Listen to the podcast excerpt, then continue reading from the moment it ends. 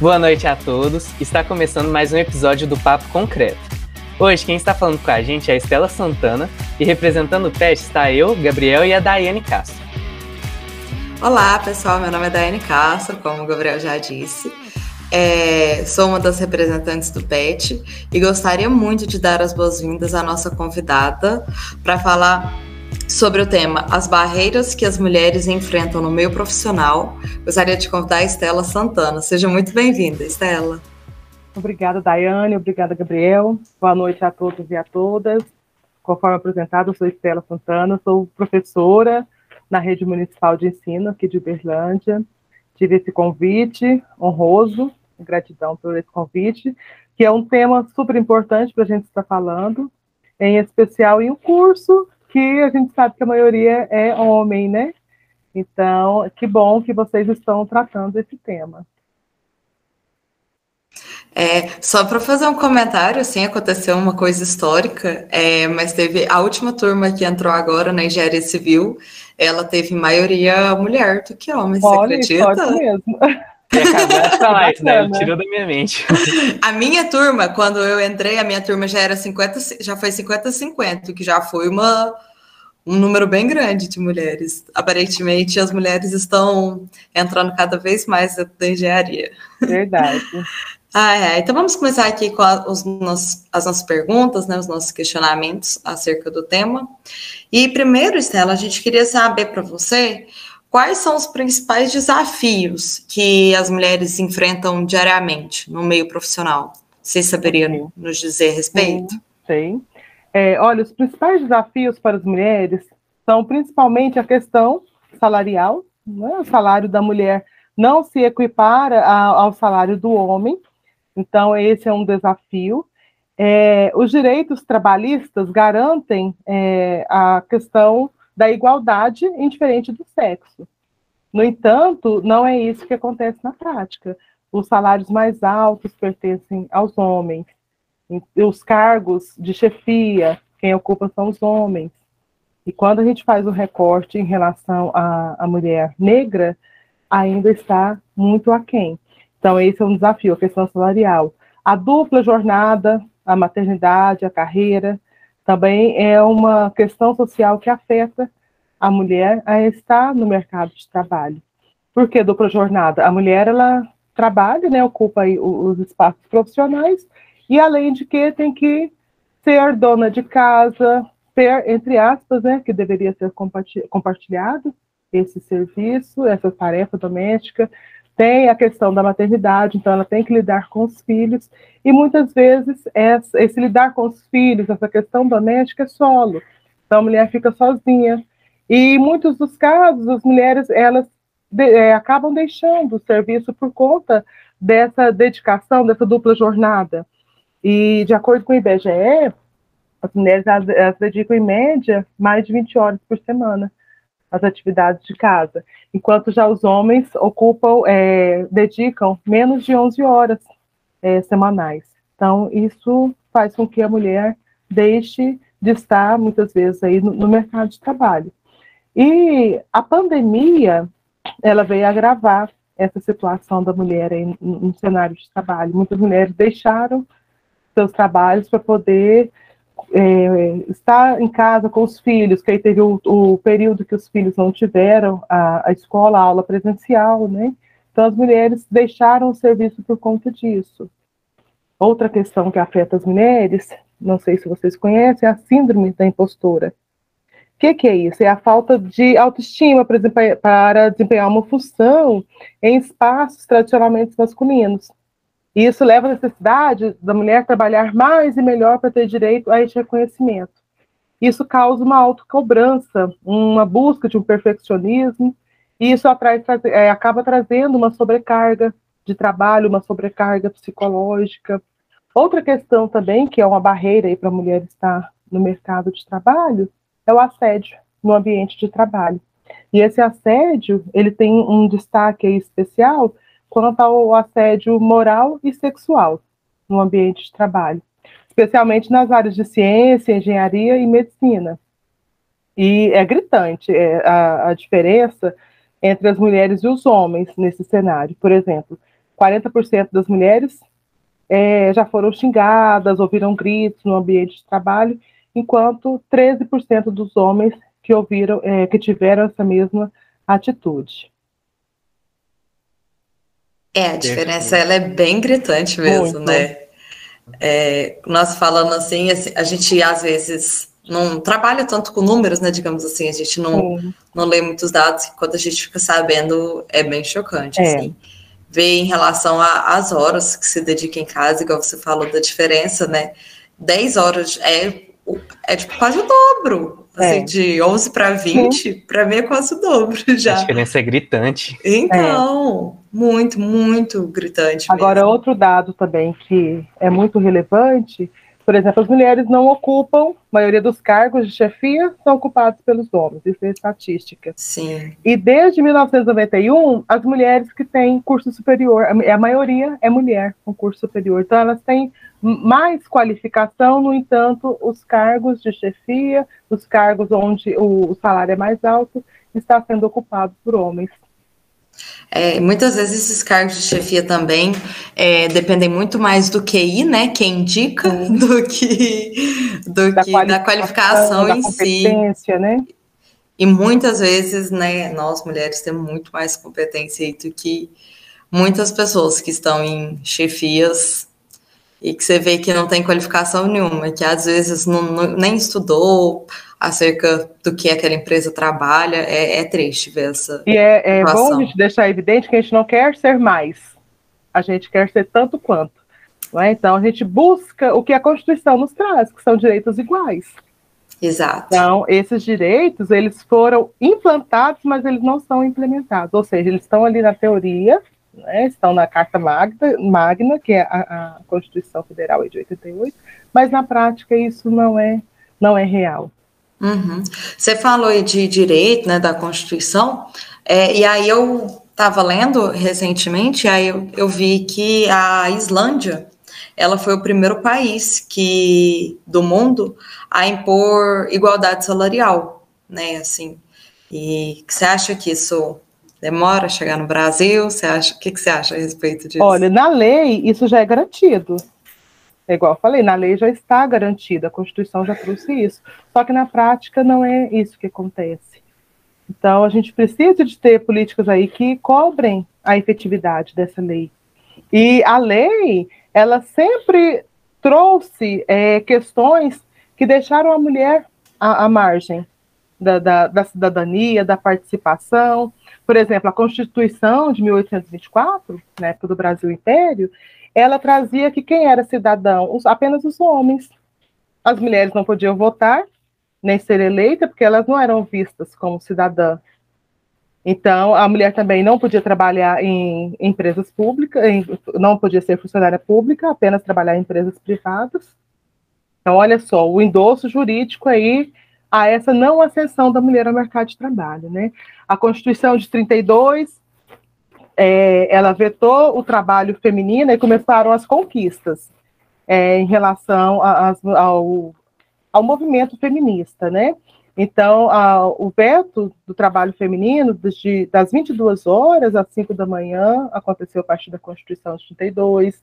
É, a mulher grávida teve o direito de trabalhar, é, de ser dispensada, perdão, do trabalho quatro semanas antes do parto e quatro semanas após o parto. É, proibiu despedir uma mulher grávida só pelo fato de estar grávida. Então, as leis vieram assim, modernizando, mas há muito as leis deixaram a mulher é, à margem de, dessas leis. É, em 34, consagrou pela primeira vez a igualdade entre os sexos.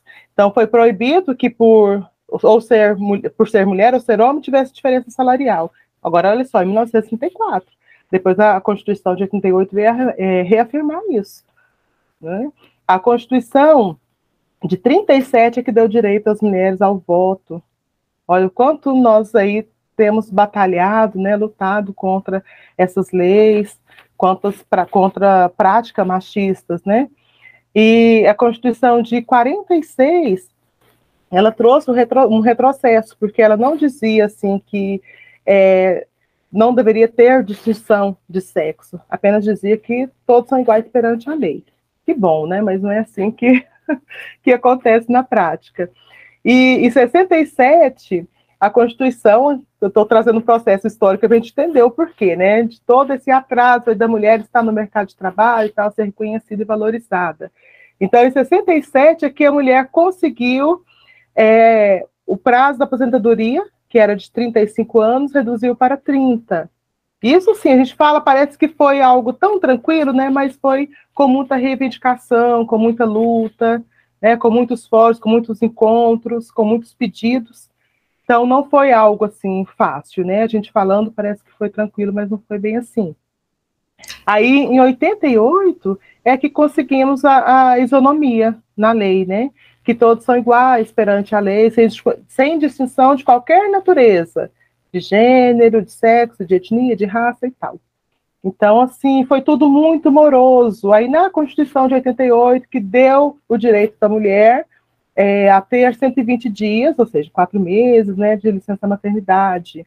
Outra questão que tem na, na Constituição Federal em relação às mulheres é assistência gratuita aos filhos dependentes desde o nascimento até os seis anos de idade em creches. Mas a gente vê a realidade aí. Aqui em Uberlândia, por exemplo, eu sou da área da educação, falo isso com segurança. É, existe uma fila enorme de mães aí que colocam o nome das crianças na lista de espera e não conseguem vaga em creches e pré-escolas, são as escolas de educação infantil.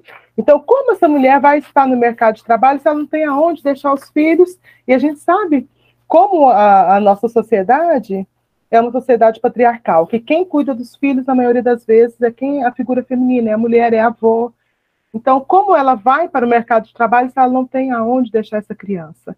Então, tudo isso vai dificultando essa mulher estar aí nesses diferentes espaços profissionais. Sim, é uma realidade, a nossa realidade ela é bem Sim. intrínseca com essa questão do patriarcado. E você falando até me lembrei de uma coisa que uma professora minha falou, que é muito comum, tipo, é uma coisa que está tão enraizada que, por exemplo, você chega numa criança ou no marido e pergunta para ele: você ajuda sua mulher nos afazeres de casa, e é uma coisa rotineira, é tida como pergunta comum, mas se você for para pensar, todos eles moram na casa juntos, então não é, não é uma questão de ajudar, é uma distribuição de fazer E é uma coisa muito rotineira, é uma coisa que é tipo um hábito falar. Então, é uma dificuldade ainda maior nessa questão dos Sim. passos do avanço. Sim. Então, essa pergunta até é um pouco mais minha do que que a gente ah. É, sobre essa questão, porque é, já tiveram bastantes avanços, só que esses avanços retardados por conta do machismo, da nossa realidade e tudo. Então, eu gostaria de saber de você, nessa questão do nosso contexto político, social de hoje, e com essa questão dessa quebra de paradigma da pandemia, com essa volta no mercado de trabalho, você vê o, qual, qual seria o retrocesso nessa questão dos avanços da mulher na inserção do mercado? Porque muitas pararam as atividades por conta da família, ou então tiveram é, não conseguiram manter seus empregos para ajudar no sustento da casa. Eu queria saber sua opinião sobre isso.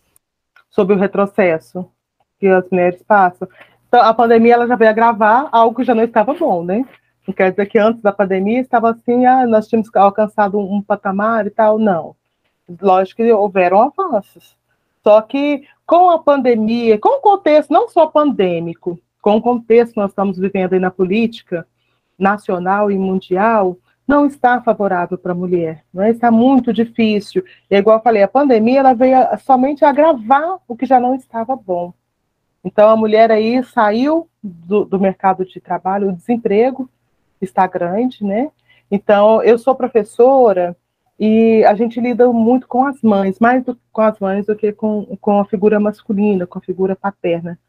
E a gente percebe isso diariamente, as mães vão à escola, elas reclamam das dificuldades que estão enfrentando. Então a gente percebe assim que mudou o cenário. O cenário não era o mesmo de três, quatro anos atrás. Então está difícil para as mulheres, não está fácil. Muitas famílias têm também as avós cuidando, né, a figura é, é, feminina aí da, da avó, de uma tia, de uma madrinha. Então, tudo isso foi assim, elas trazem as dificuldades que elas estão enfrentando. E até porque elas já não estavam, assim, no, no mercado de trabalho, e além de que os homens ficaram, muitos ficaram desempregados, ou estão em subempregos. Então, tudo isso vem agravar essa questão. E quando nós é, fazemos um recorte em relação à mulher negra, e eu falo aqui com propriedade do meu lugar de fala, é, isso ainda é mais grave. Por quê? A mulher, quando é uma mulher negra, ela enfrenta dois preconceitos, que é a questão de, de gênero, né, por ser mulher, e a questão racial. Então, nessas relações aí de trabalho, há hierarquias, há privilégio e há práticas discriminatórias. Então, para a mulher negra, tudo isso ainda é muito mais difícil. Para vocês terem uma ideia, é, a mulher branca, ela recebe 60% do salário de um homem branco. A mulher negra, ela recebe 40% do salário de um homem branco. Então, os dados nos mostram isso, estatísticas nos mostram isso, eu trago isso até com base no dado do, do IBGE. Olha quanto a, a questão, ela não é só é, sexista, não é só é, classista, é também uma questão racial. É muito triste ver esses Sim. dados, né? Quando você traz para a gente, eu, eu não tinha conhecimento, assim, de, é, em números, né? Não tinha. Mas é, é muito triste ver em relação a isso. Gabriel, você quer fazer a próxima pergunta? Você quer que eu faça? Pode ir, daí eu faço a próxima também. Ah, então perfeito.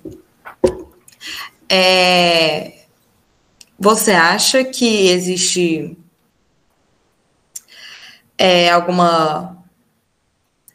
Como é que eu posso dizer? Alguma porcentagem para avaliar em relação a como era as, é, as mulheres no, no, no, emprego antigamente, tipo assim, comparado com os, os, anos atuais e anos passados, sabe? A porcentagem da mulher no, no mercado de trabalho. Você acha que é possível a gente fazer essa comparação, mesmo após essa, a pandemia? Sim, não. Ah, se pensar em anos atrás, melhorou, tá? Mesmo nesse cenário é, pandêmico que teve um retrocesso, mas se a gente comparar, por exemplo, década de 80, década de 90, os avanços foram muitos. Inclusive, aí eu trouxe o dado do IBGE em relação à mulher na academia, né? A maioria das mulheres, é, na academia, as mulheres que são maioria aí, com, qualificadas, né? Com titulações, mas é, ainda não, não está o, não está assim bom, 50% das mulheres estão desempregadas. Então, olha só, desempregadas. Então, não é que estão assim aposentadas, que não querem trabalhar, estão desempregadas, sem emprego, então não tem opção de emprego. Isso é muito sério. Então, dos desempregados, a maioria é mulher, e a maioria é mulher negra.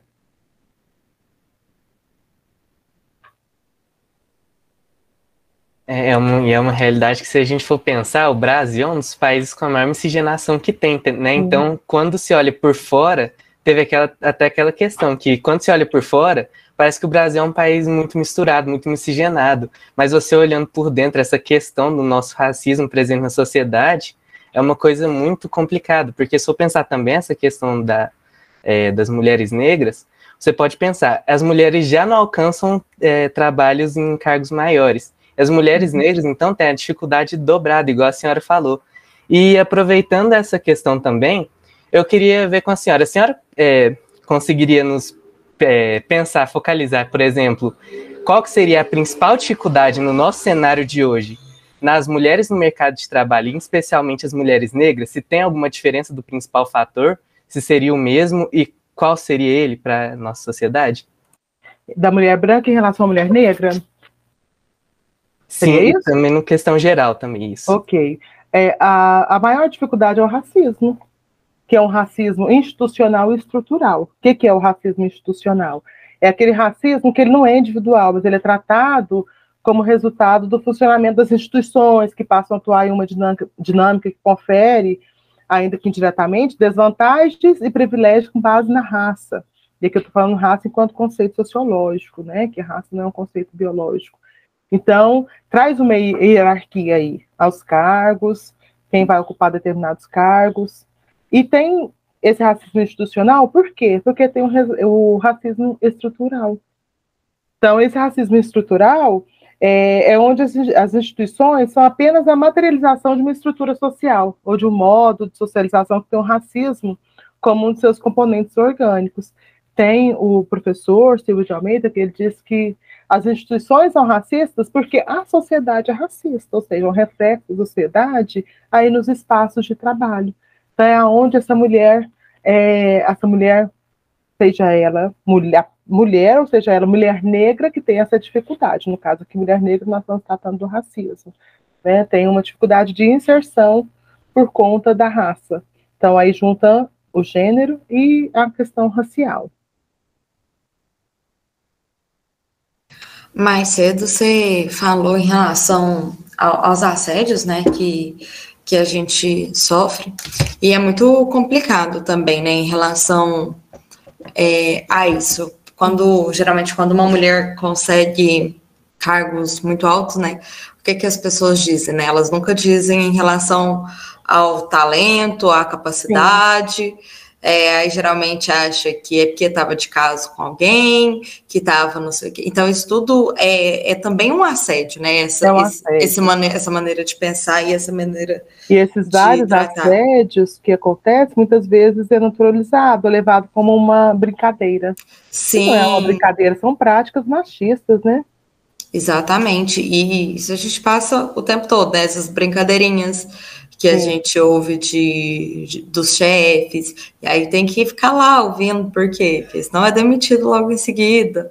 Então, essas situações, é, ela é muito complicado de lidar, de, de ouvir coisas dessa situação, né? Você gostaria de comentar a respeito um pouco mais disso? Não, eu penso assim, só uma questão, que a gente não precisa de aguentar, eu discordo de você nesse ponto. Uhum. Eu penso que a gente tem que denunciar. Não, e as concordo, leis estão aí para a gente concordo. poder ir atrás, porque se a gente não denuncia, vai é, acontecer o que eu te falei, naturalizar. Esse é, isso é verdade, isso é verdade. É, então a gente não pode aceitar.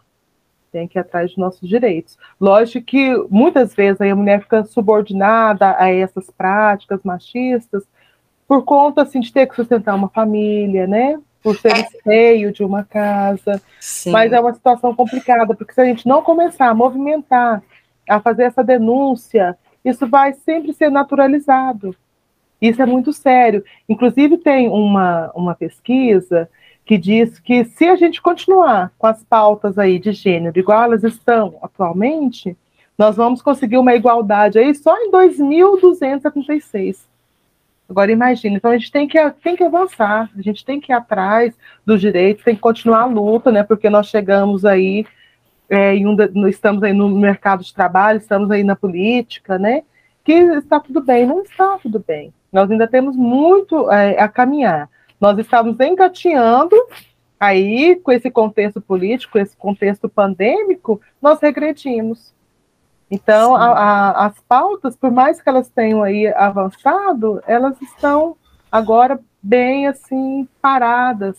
E a gente não pode deixar. Agora, imagina, uma igualdade só em 2.276, é. de acordo com esse cenário que a gente está vivendo. Isso é muito sério. Mais de 200 anos, né? Lutando. Sim. Mais, né? Porque a gente já, já lutou bastante. Uhum. É, muito, é muito complicado. É, eu quis dizer o, o aguentar realmente nessa situação de sim, se sentir, às vezes, subordinada, né? E é uma situação muito, muito, muito complicada. Mas é, a gente, eu acho que a, a conversa em relação a, a, a essas questões de gênero e tudo mais, elas são muito faladas e pouco, eu sinto que está sendo pouco. É, poucas atitudes, né? é, poucas atitudes estão sendo tomadas. Sim. Muito se fala e pouco se faz, eu, eu sinto. Sim. É, é, realmente é uma realidade bem marcante. Pensar mais 200 anos é muito complicado. E essa eu queria fazer até mesmo para as duas, justamente por ser, não, não ser muito meu lugar de fala, sobre a questão, por exemplo, do trabalho no campo de obra. Acho que a Dai tem um pouco, mais, um pouco de experiência nesse cenário, que, por exemplo, já tem aquele, aquele estigma, né, de no campo de obra, a mulher ser engenheira, aquela questão dela ser ironizada, as cantadas de pedreiro. Então, eu queria fazer uma pergunta geral para vocês sobre essa questão. Por exemplo, como a mulher pode lidar com essas situações e como é, exercer a liderança num meio que faz de tudo para tentar rebaixar ela, para tentar excluir ela desse cenário. Eu queria ver de vocês, é, vocês têm algumas dicas para as nossas espectadoras, como lidar com, essas, com esses fatos. Quer falar, Daiane? deixar você falar primeiro, que é muito mais o seu lugar de fala do que o meu. Ah, vou tentar começar. Okay. Uma vez é, eu participei de uma mesa redonda que, é, inclusive, foi na semana de engenharia civil, né, que a gente fez, a última que a gente fez, que era sobre mulheres na engenharia. E eu lembro muito de, de uma das nossas participantes da mesa redonda falar que toda vez que alguém vinha elogiar ela, né? Ai, nossa, seu cabelo tá bonito, nossa, que roupa bonita. Ela falou assim: não quero que você elogie minha roupa, eu não quero que você elogie meu cabelo, eu não quero, eu não tô aqui para ser elogiada em relação à minha aparência. Se você quiser elogiar alguma coisa, me fala que trabalho bem feito. Se você quiser falar alguma coisa, fala em relação ao meu trabalho, não da minha aparência. Porque você não vai, você, ninguém chega no homem e fala assim: nossa, que roupa bonita que você tá usando, que calça bonita.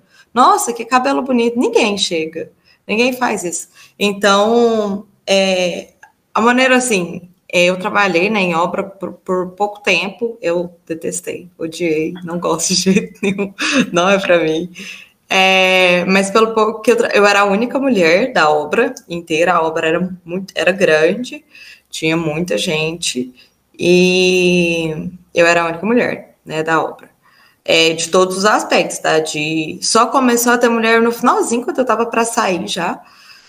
E aí começou a ter uma mulher como ela fazia, ela instalava as janelas da, das casinhas.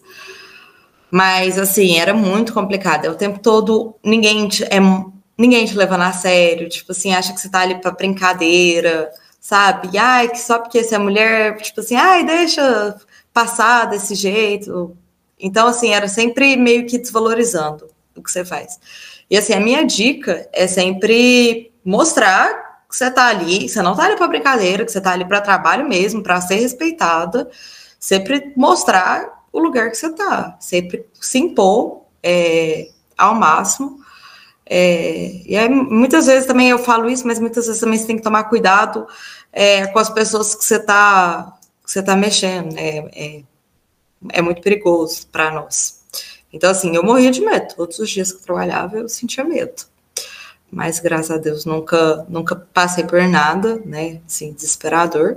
Mas eu tinha medo, eu tinha medo de ir no banheiro, eu tinha medo de, de ir no banheiro, e às vezes, porque o banheiro ele não era 100%, tipo, não era parede, sabe? Porque de obra não, não é parede, né? Geralmente é só um trenzinho, assim, que eles fazem.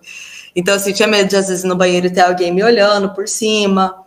É, então, tudo isso, assim, mas é sempre na, é, tentar se impor mesmo, mostrar que as pessoas precisam te respeitar, independente de qualquer coisa. O seu cargo, então tem que te respeitar. Isso. É, eu não vou falar, Gabriel, em relação a, ao trabalho numa obra, porque eu não sei falar muito desse contexto. Mas, assim, pensando de uma forma geral, comparando aí as mulheres com os homens, a gente escuta muito, por exemplo, é, nossa, você dirige tão bem, parece um homem. Eu não aceito uma, uma, umas falas assim. Ela fala, não, eu dirijo bem. Igual a mim mesmo, eu dirijo bem e pronto. Então, é esse tipo de fala, essa cultura machista, a gente não pode aceitar, igual eu disse anteriormente, a gente não pode deixar que isso seja naturalizado. Então, cada vez que tem uma fala, tem um elogio, como a Daiane é, diz, mascarado, né, é, de, de um preconceito, é, de gênero, a gente tem que debater. Fala, não, peraí. Por quê, né? Igual um homem. Ah, você fala tão bem quanto um homem. Ah, então é por isso que tem a, o que eu disse da síndrome da impostora, que a mulher ela retroage. Então precisa de mudar. Então a gente precisa de, de bater o pé e os homens precisam estar com a gente nessa luta.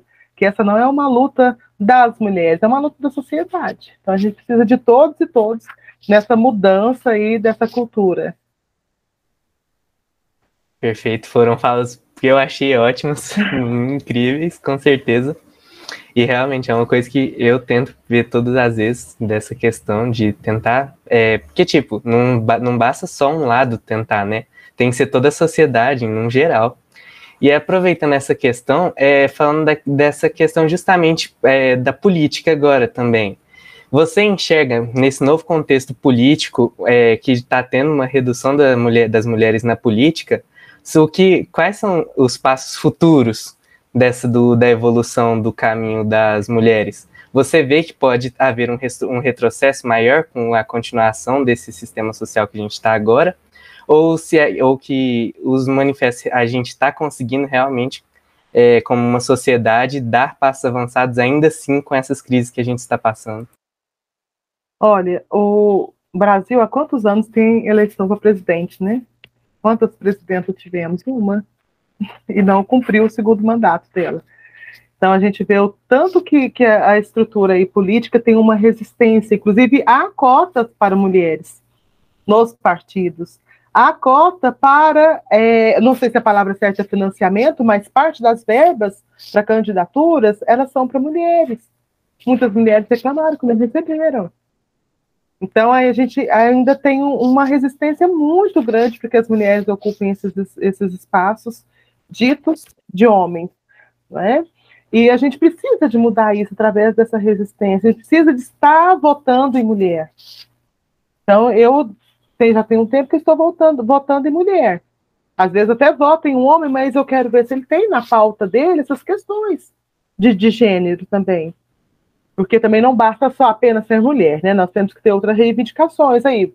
Então, quando é uma mulher, é uma mulher negra, por exemplo, aí sim eu quero votar, mas não, também não basta ser uma pessoa negra se não tem uma consciência, é, uma consciência negra.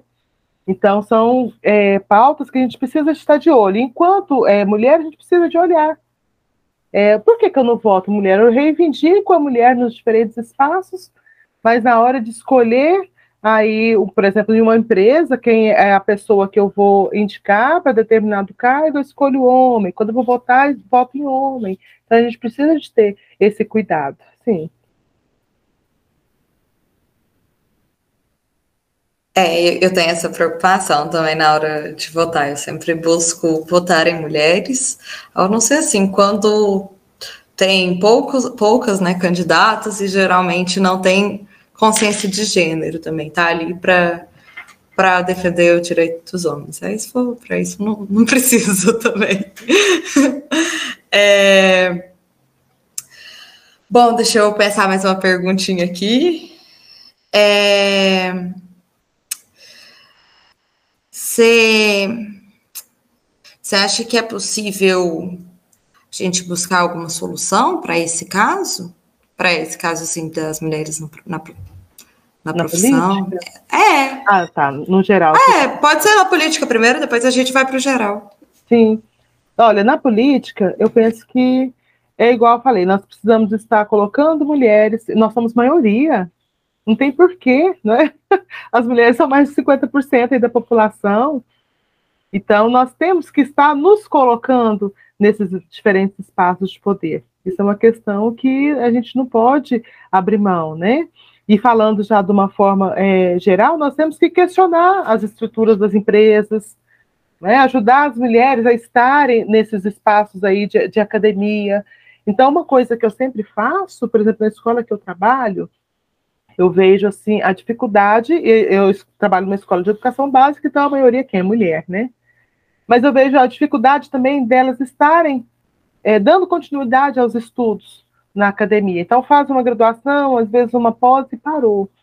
Eu estou cursando mestrado, e as pessoas ficam, como que é o mestrado? Vamos, vamos lá, vamos fazer. Então, a gente tem que dar a mão, dar as mãos para as outras mulheres. A gente precisa de é, ajudar, tem que ser uma, uma, um serviço cooperativo, uma prática cooperativa. A gente não pode deixar que as mulheres estejam sozinhas.